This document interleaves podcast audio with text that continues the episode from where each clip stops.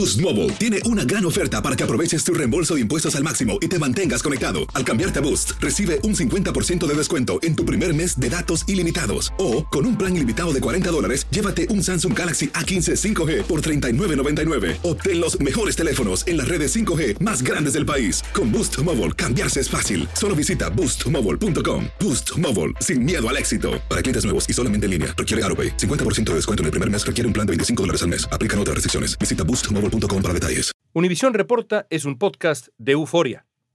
Son pocos los periodistas que pueden ir a bordo del avión en una de las salas de prensa más codiciadas, pero nuestra corresponsal especial y experta en asuntos del Vaticano, María Antonieta Collins, no solo viajó en el avión papal. Hoy hablamos con la periodista María Antonieta Collins, experta en temas del Vaticano y quien ha cubierto a detalle tres papados, Juan Pablo II, Benedicto XVI y el Papa actual, Francisco.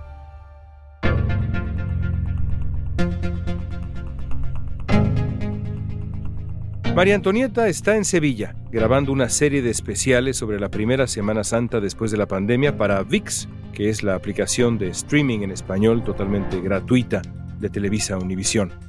En coberturas especiales o antes de hacer enlaces en vivo para la televisión, a María Antonieta se le ve estudiando la Biblia, que está siempre en su escritorio. En esta Semana Santa hablamos con ella sobre el Papa Francisco, sus antecesores y los secretos del Vaticano. Yo creo que está sufriendo demasiado, la verdad, está sufriendo demasiado y quizá tiene la impotencia de, de no poder hacer nada hasta el momento. Hoy es martes 12 de abril y esto es Univisión Reporta.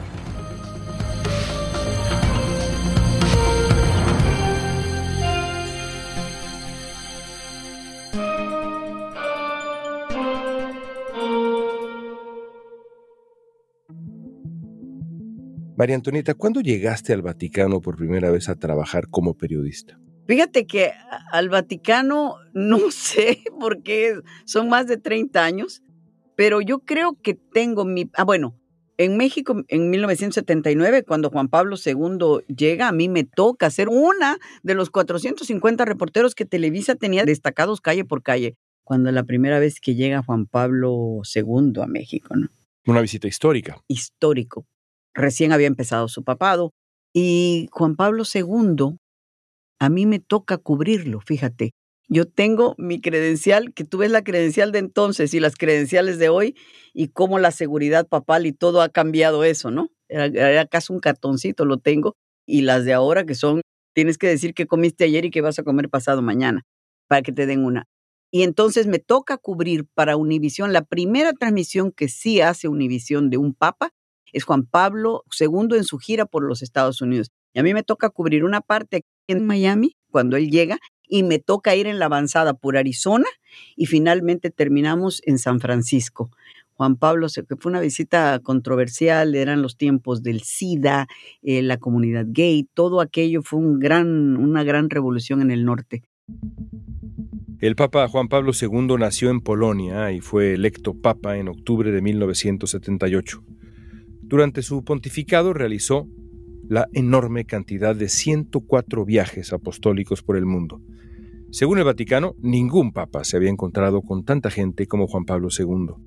Solo durante el gran jubileo del año 2000, a su audiencia general acudieron más de 8 millones de peregrinos. Juan Pablo II murió en 2005. ¿Lo conociste? Sí, sí. ¿Cómo era Juan Pablo II? Te hacía llorar nada más de verlo. Mira, a mí me toca en 1993 en Jamaica.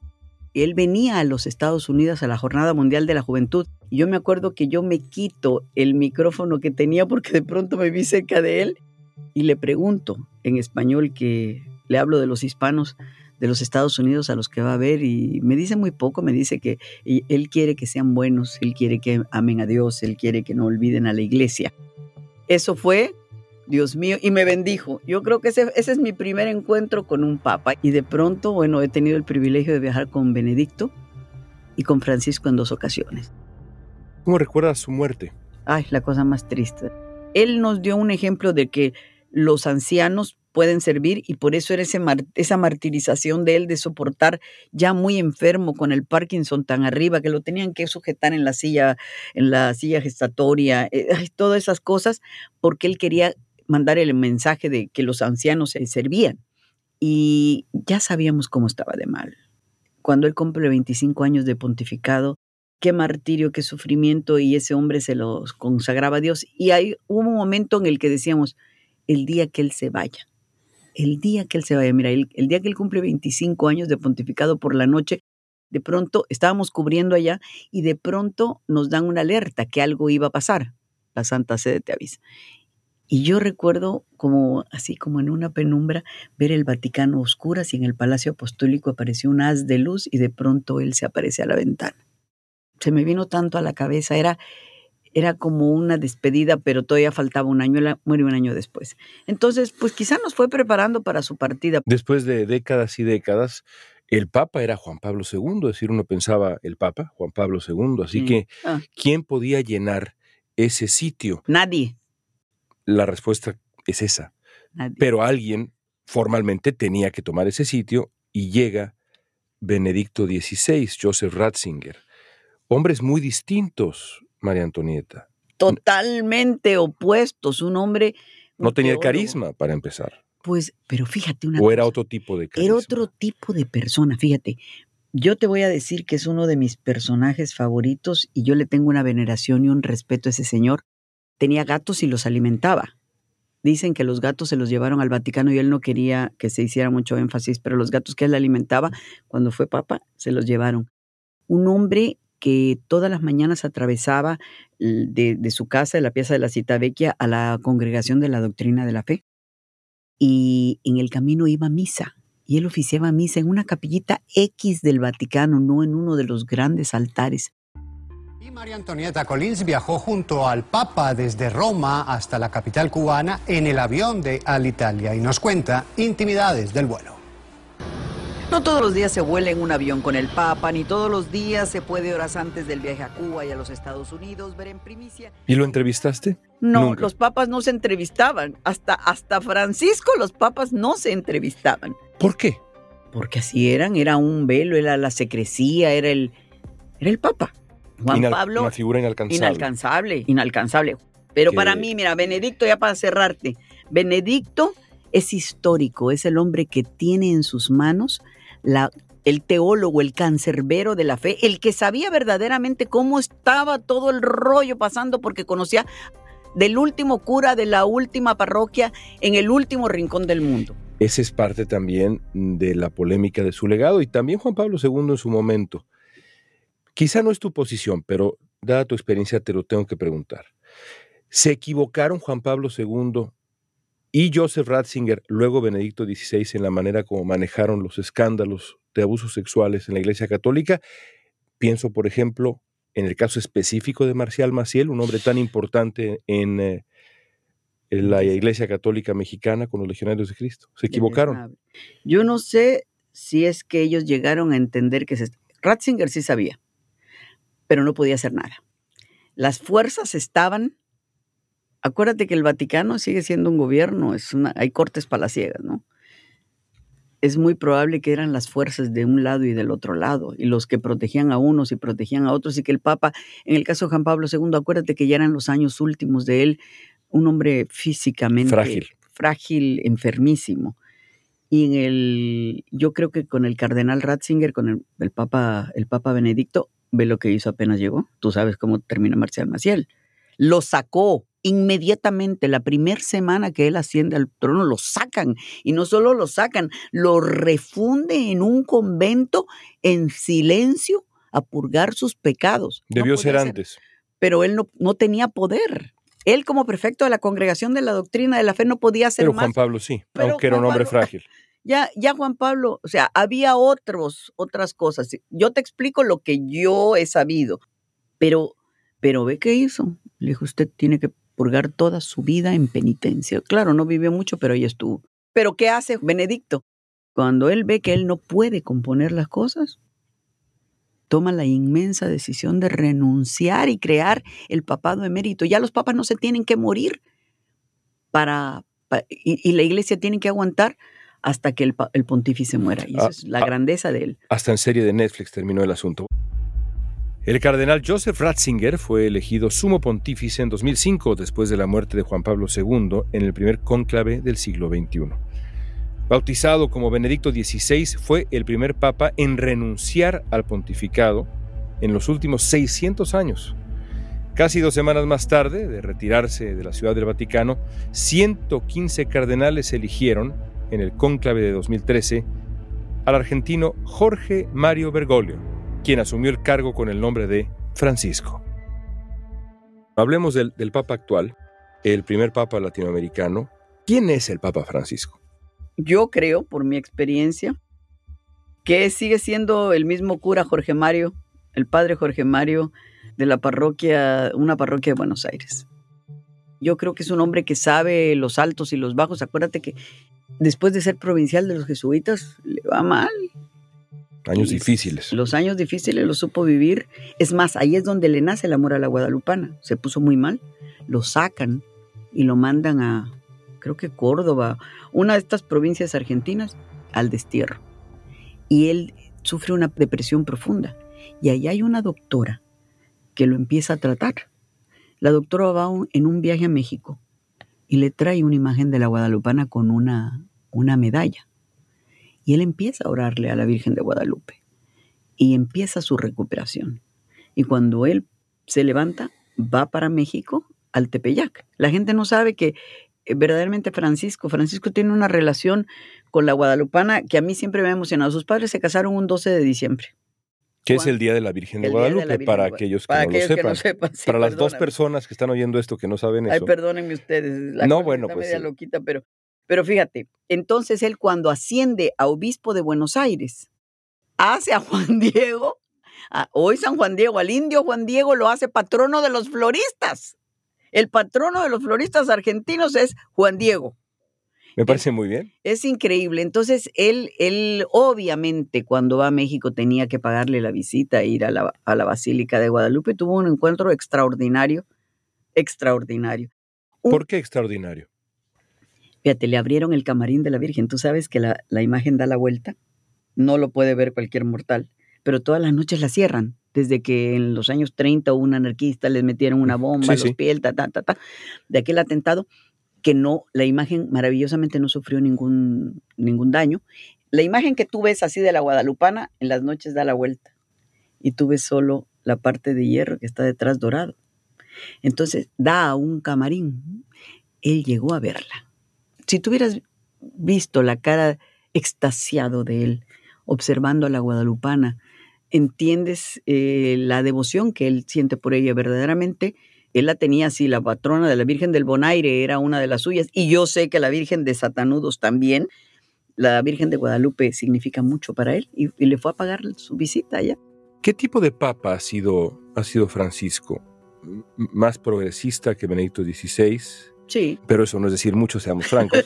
bueno, tampoco tuvo mucho ¿Qué, tiempo. ¿qué tipo, ¿Qué tipo de papa ha sido Francisco?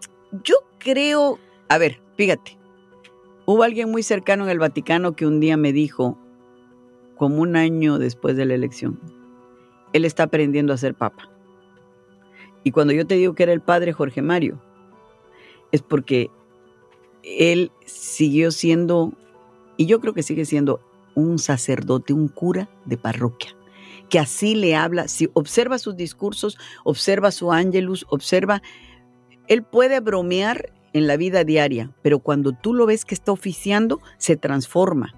Es como una transformación, es la de un cura, es un sacerdote, es el cura de la parroquia que sube al púlpito y de ahí habla y le pide, ¿cómo pide desde el día que la elección? Recen por mí, siempre dice eso al final, recen por mí, le pide al público orar ¿Qué papa había pedido orar por él? Ninguno, él. Es un hombre que yo creo que sigue en el aprendizaje de ser papa, que se ha llevado golpes, que tiene muchos amigos y que le habla por teléfono a sus amigos. Yo conozco por lo menos a dos o tres. Yo estaba con alguien, con el cardenal Rodríguez Maradiaga, a quien que me hace el honor, el honor de ser amigo mío, muy cercano a él. Oscar Andrés Rodríguez Maradiaga, primado de Honduras. Yo estaba comiendo con él al día, a ver, él lo eligen como un jueves, yo creo, un viernes. El sábado, para ser exacto, yo estaba comiendo en Roma con el, con el cardenal Rodríguez Maradiaga cuando suena su teléfono. Y entonces, Santo Padre. Cuando el Santo Padre se hizo un silencio en esa mesa, porque él fue, fue muy emotivo, ¿no?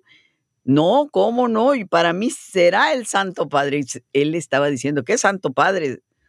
Este, soy Jorge Mario, ¿no? Entonces ya no existía, es, es usted Francisco, por el cometido Francisco de Asís. O sea, los que estábamos escuchando eso, nos emocionamos mucho. Es, es ese, él ¿Te emocionas aún? A mí me emociona, me emociona, a mí me emociona mucho porque tú sabes que yo en el fondo, yo estudié en colegio de madres y una amiga, una compañera mía de escuela me dijo el otro día, pero si tú siempre cuando eras niña decías que querías ser la madre superiora del convento, le dije, pues lo hubiera sido, hubiera llegado al Vaticano. Pero fíjate, eh, él es de muy amigos. Me contaba el cardenal O'Malley, a quien le doy las gracias porque me tenga entre sus amistades. El cardenal O'Malley era íntimo de él y se sentaban juntos durante el cónclave. Y después del cónclave me contó que el día de la elección si estábamos sentados tomando el lunch y él no habló nada, pero comió mucho. Claro, es que ellos ya sabían lo que todos los demás no sabíamos. Tú vas viendo la votación. Lo que no sabemos es que cómo es una matemática, ¿verdad?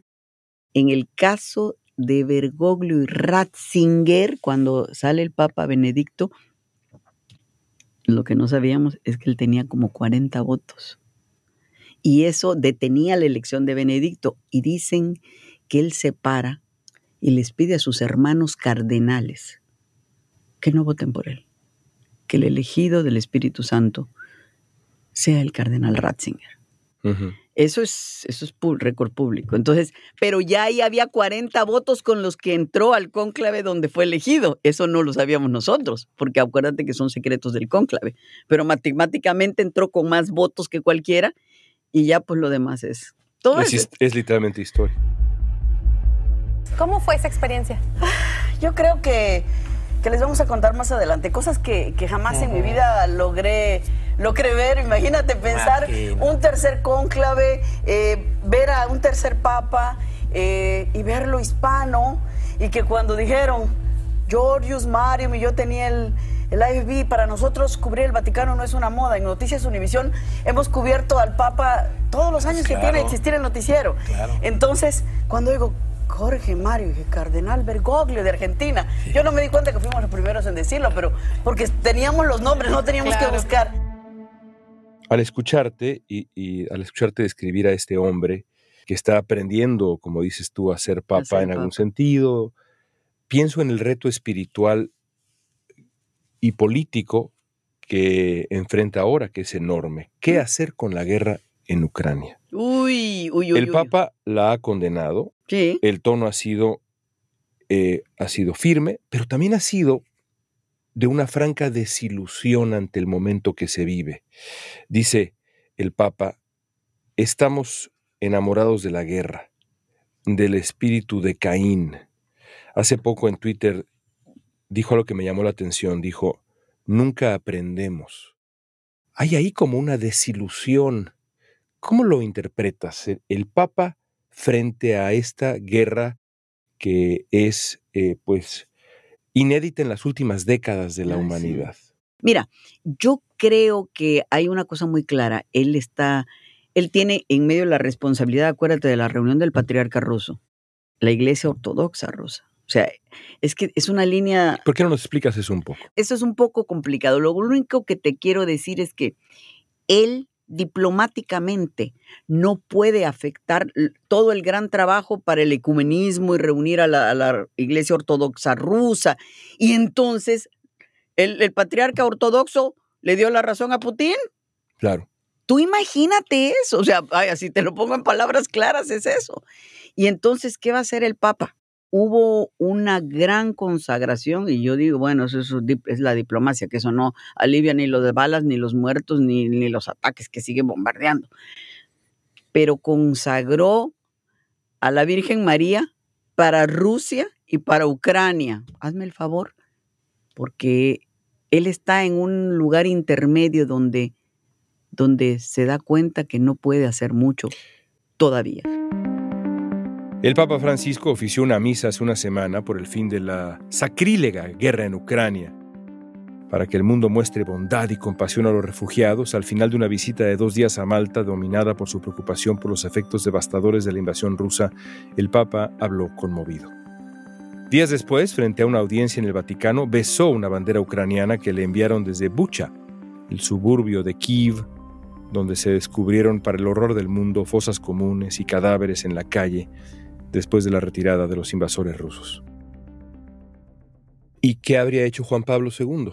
Tú sabes que lo he pensado, pero fíjate que Juan Pablo II es la grandeza, ¿no? Lo que pasa es que Juan Pablo II tuvo a Lech Waleska. En Polonia. En Polonia, solidaridad y, todo ese bloque. Sabrá Dios cuáles fueron los oficios que se cursaron hasta llegar a la caída de, la cortina de hierro. Pero no se explica esa caída sin Juan Pablo sin Juan Pablo II. Entonces, son tiempos diferentes, ¿no? Eh, yo no sé, no sé, él tiene, tiene un tiempo muy difícil. Es, él, te digo, es un hombre de mucho, yo sé lo que le duelen, le duelen los niños y le duelen mucho los pobres. Y entonces él sabe que cada noche hay más pobres y más niños en, Ucrania masacrados, gente que tiene que abandonar, los inmigrantes. Mira lo que pasó con la estatua esta que pusieron en la Plaza de San Pedro, que es una de las cosas extrañas, ahorita te explico. Por eh, favor. Para los inmigrantes. A ver, en la Plaza de San Pedro, si tú te recuerdas, hasta antes de Juan Pablo II, él se dio cuenta, sobre todo después del atentado, que no había ninguna estatua con una virgen ahí. Y entonces decidió poner una virgen que es la virgen que representa a la iglesia y se llama Ecclesia Mater. Y está en la Secretaría de Estado. Si tú ves al Vaticano al fondo, eh, la Secretaría de Estado está el Palacio Apostólico y justo al lado del Palacio Apostólico está la Secretaría de Estado Vaticana, la Congregación de la Doctrina de la Fe de este lado. Y justo abajo está, ahí en medio hay una virgen que se ilumina por las noches. Es un de mosaicos bizantinos. Es un como ícono, una cosa así. Pero ese es, eso era lo más que había existido. Y hace dos años pusieron una estatua de inmigrantes en un barco que te impresiona. En verdad es impresionante. Son hombres, mujeres, niños de todas las razas apiñados, porque acuérdate que este papa inicia su pontificado en Lampedusa, hablando de los inmigrantes africanos y todo eso. Entonces este hombre sabe, está sufriendo la migración que está produciendo Ucrania, está sufriendo con las madres. Es un hombre que piensa mucho en las madres. Sus obras benéficas eh, tienen un dispensario pediátrico en Santa Marta para niños muy, muy, muy, muy pobres. Piensa en los ancianos, piensa en la guerra, en los desplazados. Yo creo que está sufriendo demasiado. La verdad, está sufriendo demasiado y quizá tiene la impotencia de, de no poder hacer nada hasta el momento. Es una posibilidad, se dice, que visite Ucrania, que visite Kiev específicamente. ¿Qué mensaje enviaría algo así? ¿Crees que ocurra o, Yo no creo que ocurra. A ver, te voy a hablar, te voy a decir porque él, y, y es la primera vez que él habla de eso, ojo, él tiene mucho problema para movilizarse, está malito. Tiene 85 años. Tiene 85, tiene 9 de papa. Yo creo que como en el quinto año ya nos empezamos a dar cuenta cuando él bajaba, que tenía, sobre todo en las escalinatas de la Plaza de San Pedro, tenía problemas al caminar. Ahora eso se ha acentuado. Tenía antes ciática. Eso se ha acentuado, tiene un poquito más de peso. Y él en el viaje a Malta acaba de decir públicamente que, tiene problemas, tiene mucho dolor. El viaje a Malta del Papa Francisco, que realizó la semana pasada, fue especialmente exigente para el Papa, de 85 años, que sufre dolores por una distensión en los ligamentos de la rodilla derecha. Tuvo problemas en varios momentos para levantarse de su silla y su cojera por la ciática de la que sufre fue tan pronunciada que a menudo tuvo que agarrarse del brazo de un asistente ir a, ver un viaje papal requiere de muchísimas cosas, de una preparación. Eso no, no se pueden hacer de ahorita para dentro de mediodía, ni en dos semanas. Yo creo que... No tiene el vigor. Que no tendría, o sea, el dolor sería mayor. No sé, es, a lo mejor nos sorprende, ¿verdad? A lo mejor estamos sorprendidos, pero si tú me hablas de lo que es la logística, es un poco difícil. ¿Estarás en Roma para Semana Santa? No, voy a estar en Sevilla. Ya estuve en Roma, ya fui a hacer a Roma todo. Va a estar en Sevilla para Semana Santa. Estuve en el Vaticano con un acceso extraordinario para VIX, para la plataforma de, de VIX de Univisión. Nos dieron un acceso extraordinario a los especiales que vamos a presentar cada noche, tanto en 24/7 como en el canal de fe de VIX. Fíjate, es un acceso, hay un hombre que tiene, que es el, le llaman el clavario mayor, que es el que guarda todas las llaves, que abren 2.979 puertas todos los días de los museos vaticanos hasta la capilla Sixtina. No me digas que él las abre todas, porque Pues tiene te dos lo ayudantes, creería. ¿eh? tres ayudantes, empiezan a las 5 de la mañana. Y ahí estuvimos con él. Pude abrir la puerta de la capilla Sixtina. Yo todavía, todo el equipo... ¿Tú dice- abriste la capilla Sixtina un Sí, día? Y lo vas a ver. Y ahí, este, y el equipo dice que yo me pasaba diciendo, oh my God, oh my God, oh my God. Hoy estuve en la Capilla Sixtina y quiero decirles, ¿sabían ustedes que la Capilla Sixtina, más allá de ser una galería, es una capilla, sí, donde usted se puede confesar porque hay un sacerdote que usted se confiesa o por lo menos quiere que alguien escuche sus pecados. Luego eh, fuimos donde el custodio del sagrario apostólico, que es el señor, el padre, el fraile, que se dedica a vestir al papa para las celebraciones. Ya estaban arreglando todo lo que vamos a ver en Semana Santa. Y oh my God, oh my God, cuando yo le pregunto por el báculo de Pablo VI, la cruz esa donde se detenía esa cruz que se hizo famosa por Juan Pablo II, porque Juan Pablo II La usaba. la toma de Pablo VI, el báculo, cuando ya es más es mayor y se va sosteniendo, y que la usa Francisco, la usa cuando me lo va enseñando, yo me quedé con la boca abierta, porque yo soy, yo fui niña preconciliar. Para mí, mis papas favoritos, Juan 23, Paulo VI, porque Pablo VI tiene la virtud maravillosa de que él pudo haber dicho, ya, se están peleando todos, eh, Juan 23 citó un concilio para cambiar la iglesia, y ya, eh, voy a empezar mi papado sin esto, y el hombre decide terminar la obra de Juan 23. Ujú. Ese Juan 23 que dio el, el discurso de la luna cuando abren el Concilio Vaticano II y sale a su balcón en el Palacio Apostólico y ve la luna. Dios mío. Todas, yo, en, en mi mente todo eso. Entonces, ver el báculo de Pablo VI, bueno, imagínate, yo me estaba, para mí eso es, es, es la historia pura. La Semana Santa de Sevilla en el 2022 trajo de nuevo procesiones en la calle tras la pandemia del coronavirus que se vivió durante el 2020 y 2021. Desde el viernes pasado, miles de personas se congregan en la ciudad para acompañar a las tradicionales procesiones. Hoy, martes santo, en varios barrios los vecinos van a arropar sus imágenes para llevarlas hasta el centro histórico de la ciudad atravesando grandes avenidas recordando los pasajes de la última semana de la vida de Jesús. Y además vas a Sevilla. Vuelve la Semana Santa después de dos años de pandemia. Entonces, es, es importante ahora en Sevilla. Pues de ahí salieron todas nuestras procesiones, la procesión del silencio de San Luis Potosí, todas las procesiones, las de Guatemala, eh, la antigua Guatemala, ¿se ha sido en, las, en Semana Santa? Nunca he ido. Ah, tiene, eso no te lo puedes perder. Seas católico, creyente o no, no te lo puedes perder, eso es una maravilla. Pero vuelve la Semana Santa y vamos a estar en Sevilla, que es la madre, la abuela y la bisabuela de todas las procesiones de Semana Santa. ¿Puedes regresar mucho, frecuentemente a Univisión Reporta, por favor? ¿Puedes regresar a hablar la próxima vez de, de Cruz Azul? No me digas, yo soy la viuda del gato marín, te lo juro por Dios. ¿Por qué se nos murió el gato marín? Bueno, pues por una afección cardíaca. Sí, pero ¿por qué? ¿Por qué no hay Tenía el otros corazón demasiado grande. Sí, sí lo tenía. Qué guapo era, por Dios. Ahí ya no, te No, no, no, te lo digo. Estábamos, toda mi generación de las setenteras, estábamos enamoradas de él. El Superman Marín. Qué bello, qué bello, qué portero, por Dios, con respeto de todos los demás, ¿verdad? Pero bueno, Amén. amén, amén. Gracias, María Antonieta León Collins. Krause, no hombre, gracias a ti. Siempre, siempre platicar contigo es un gustazo. Igualmente. Siempre, siempre. Gracias, gracias.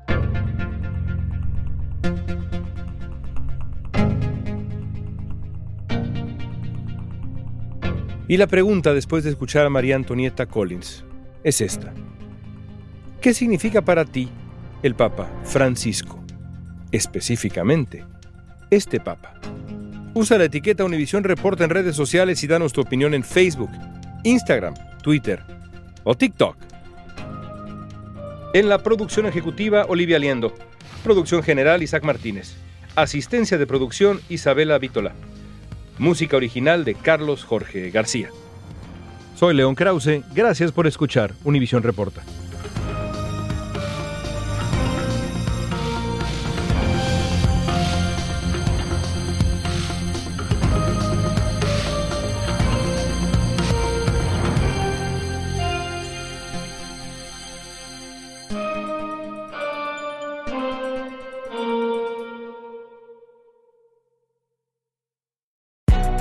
Gente a la que le encanta el McCrispy y hay gente que nunca ha probado el McCrispy. Pero todavía no conocemos a nadie que lo haya probado y no le guste. Para pa pa pa.